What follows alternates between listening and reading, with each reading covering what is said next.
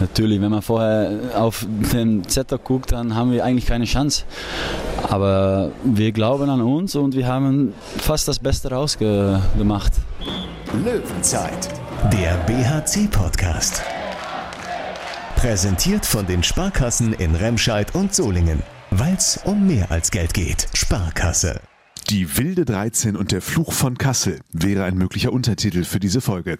Mit gerade mal 13 Spielern musste der krankheitsgeschwächte BRC bei der MT Melsungen antreten, ausgerechnet in dem Auswärtsspiel, das man endlich mal gewinnen wollte. Leider stand auch diesmal wieder eine Niederlage am Ende auf der Anzeigetafel, 24 zu 26 aus BRC-Sicht und trotzdem so richtig enttäuscht muss man darüber nach dieser Leistung nicht sein. Oder doch? Mal hören, was Jeffrey Boomhauer gleich dazu sagt. Ich bin Thorsten Kabitz und den vertonten Spielbericht gibt es frisch aus Kassel von Thomas Rademacher. Hallo Tom. Hallo Thorsten. Tom, nüchtern betrachtet hat der BRC seine dritte Saisonniederlage kassiert und leider wieder nichts bei der MT Melsung mitnehmen können. Aber das wäre dann doch irgendwie zu kurz gesprungen. Trotz dünner Personaldecke und teilweise bis zu fünf Toren Rückstand haben sich die Löwen nicht aufgegeben und waren am Ende nicht mehr weit weg von einem Unentschieden. Wirklich böse sein kann man ihnen aus Fansicht eigentlich nicht, oder? Das war ein respektabler Auftritt bei der MT Melsung, äh, auch wenn es jetzt im neunten Anlauf äh, in Kassel wieder nicht geklappt hat. Äh, zu gewinnen, ähm, war es doch, fand ich, eine, eine gute Leistung und vor allem eben, man muss das schon auch äh, ein bisschen in Relation zu den Möglichkeiten setzen, denn äh, heute war es nun echt so, äh, dass der BRC gebeutelt war im, im Rückraum, gerade im Rückraum.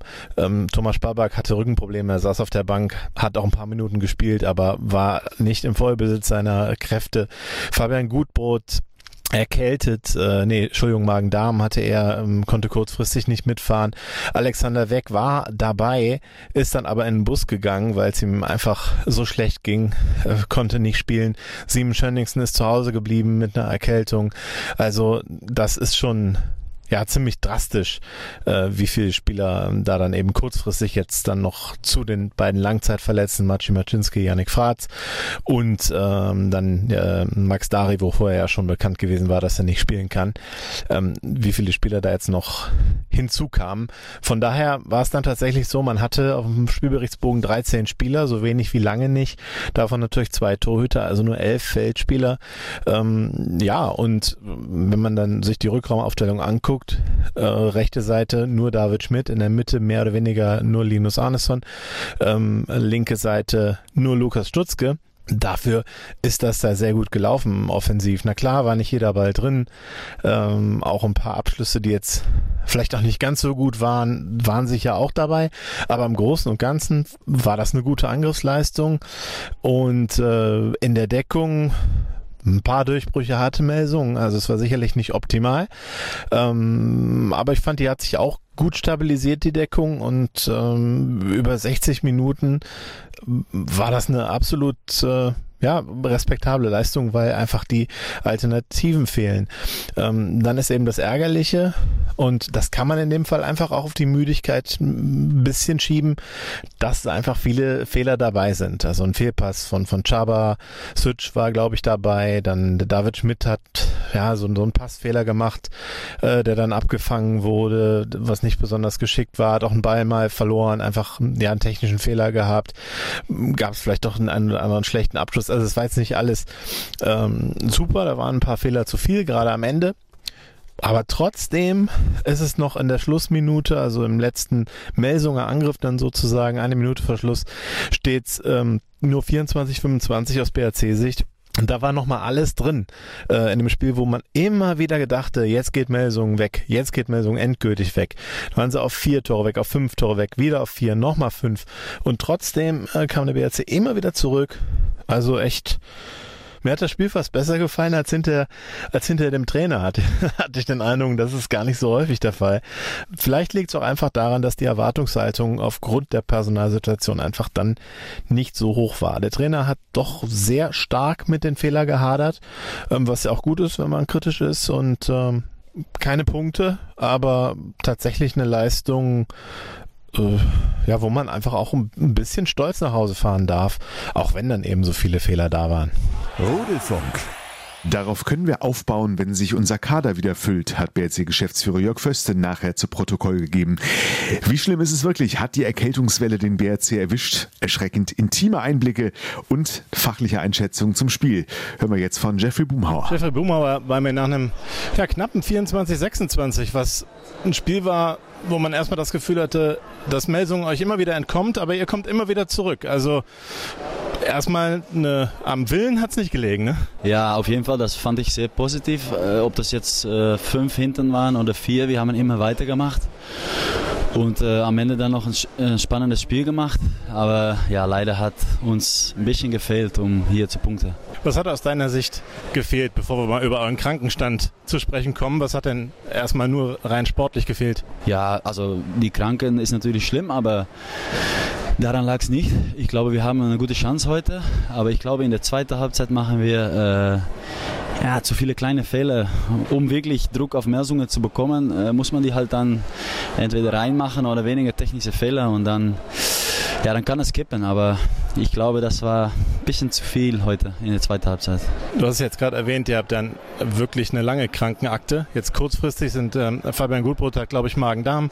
Alexander Weck sogar mitgefahren, hat aber dann jetzt auch, ähm, ist so erkältet, konnte nicht mitmachen. Ne? Ähm, äh, wen haben wir noch? Äh, Sieben Schönigsen ist zu Hause geblieben, erkältet. David Schmidt klang erkältet, hat aber quasi 60 Minuten durchgespielt. Ähm, Thomas Sparbach wohl auch nicht fit, hat Rückenprobleme? Ja, also heute hat man im Bus gesehen. Ich glaube, acht Leute hatten Schnupfen und äh, es ging einfach nicht gut. Also ich hatte selber im Spiel sogar Bauchschmerzen, aber daran hat es nicht gelegen. Wir haben uns reingekämpft und äh, wir hätten auch gewinnen können. Aber ich hoffe jetzt ein paar Tage Ruhe und dann, dass wir in Leipzig wieder alle dabei sind. Max. Also geht das gerade so ein bisschen durch die Mannschaft, einfach so eine Erkältungswelle? Ja, also viele hatten, äh, wie, ja, wie, kann ich das nett sagen, äh, Dünnschiss und, äh, und oder Kotzen und äh, das hatten die, die hier waren, nicht, glaube ich. Und, aber die hatten schon Schnupfen und fühlte sich nicht gut. Okay, war jetzt nicht so nett gesagt, aber wir haben es verstanden. Für dich ist ja Melsung immer wieder eine, irgendwie dann schon was Besonderes. Wenn du hier vorgestellt wirst mit der 32 Jeffrey Boomhauer, da kriegst du immer noch einen extra Applaus, obwohl du jetzt ja doch schon eine Weile im Bergischen bist. Ja, das ist ein gutes Zeichen, dass die Leute mir nicht vergessen haben. Und äh, ja, ich habe heute viel gelacht und es hat sich gut angefühlt und ich habe Spaß gehabt, um hier nochmal ja, noch zu spielen. Was überwiegt liegt denn jetzt? Der Ärger darüber, dass man hier die Chance hatte, was mitzunehmen, es aber nicht geschafft hat, weil man Fehler gemacht hat? Oder dann auch ein bisschen der Stolz, dass man mit so einem Kader sich auch nicht hat abhängen lassen von Melsung? Natürlich, wenn man vorher auf den Zettel guckt, dann haben wir eigentlich keine Chance. Aber wir glauben an uns und wir haben fast das Beste rausgemacht. Und äh, auch die, die negativen Dinge müssen wir jetzt lernen. Und äh, natürlich, wir wollen immer gewinnen und das tut einfach weh. Danke, du hast Leipzig angesprochen. Äh, ist jetzt ein bisschen Pause, dann hoffentlich sind soweit dann alle fit. Max Dari hat vielleicht noch Probleme, kann nicht spielen, aber ansonsten ist die Chance ja da, dass ihr gegen Leipzig einigermaßen komplett seid. Ja, hoffentlich. Ja. Wie stark schätze Leipzig derzeit ein? Äh, die haben, glaube ich, heute mit neun Tore gewonnen. Und äh, ja, spielerisch sind, sind sie sehr gut. Und ich hoffe, dass wir, dass bei uns viele Spieler zurückkommen und dass wir äh, ein gutes Spiel auf die Platte bringen. Und äh, dann denke ich, dass, wir, dass es 50-50 ist. Alles klar, danke dir. Jo. Löwenzeit. Bevor wir auf Samstag schauen, Tom, müssen und wollen wir noch mal kurz auf den letzten Samstag eingehen. Das Spiel gegen Wetzlar in der Unihalle, das so schicksalhaft geendet ist und leider tragisch weiterging. Acht Minuten vor Spielende ist ein Zuschauer kollabiert, konnte zwar reanimiert werden, ist dann aber leider doch am Dienstagnachmittag verstorben. Der BRC selbst ist zwar seiner Linie treu geblieben, hat dazu nichts kommuniziert aktiv, trotzdem wissen wissen wir inzwischen mehr über den verstorbenen 84-Jährigen. Wir kennen sogar seinen Namen, Klaus Fach, denn dessen Sohn, der vielen Sportfans etwas sagen dürfte, ist mit einem ja, sehr bewegenden Statement an die Öffentlichkeit gegangen. Ja, das äh, interessanterweise, ähm, das kam dann über einen Kontakt von einem Kollegen von der Westdeutschen Zeitung, Günter Hiege, ähm, der äh, hatte da dann eben entsprechende Kontakte und es handelt sich um den Vater von Holger Fach, dem ehemaligen deutschen Fußballnationalspieler. Und äh, der Günther Jäger hat auch mit dem Holger Fach gesprochen und er sagte eben, dass ja wahrscheinlich hätte sein Vater sich das gewünscht, äh, so zu sterben, also bei einem Sportereignis, beim Handball oder beim Fußball. Ähm, ja, ich gebe das mal einfach nur so eins zu eins wieder, dass das leider kein gutes Ende genommen hat zumindest der eine medizinische Notfall. Dem zweiten Fall, der dann nach dem Spiel war, als das Spiel schon abgebrochen wurde, da sieht es wohl besser aus. Also da war ja auch die Wiederbelebungsmaßnahme jetzt nicht lang da ist, ist glaube ich, die Situation um einiges positiver. Dann wünschen wir da weiterhin gute Besserung und senden auch von dieser Stelle ein herzliches Beileid an Holger Fach und seine Familie.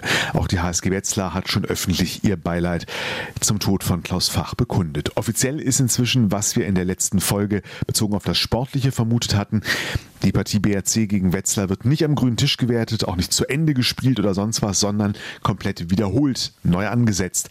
Genauer Termin steht noch nicht, aber es soll noch in diesem Jahr passieren und zwar in der Solinger Klingenhalle. Fix ist das nächste Heimspiel der Löwen gegen Leipzig. Nächste Woche Samstag in der Unihalle dann wieder. Also ein bisschen Verschnaufpause, die gerade beim Blick aufs Löwenlazarett gerade ganz gut passt.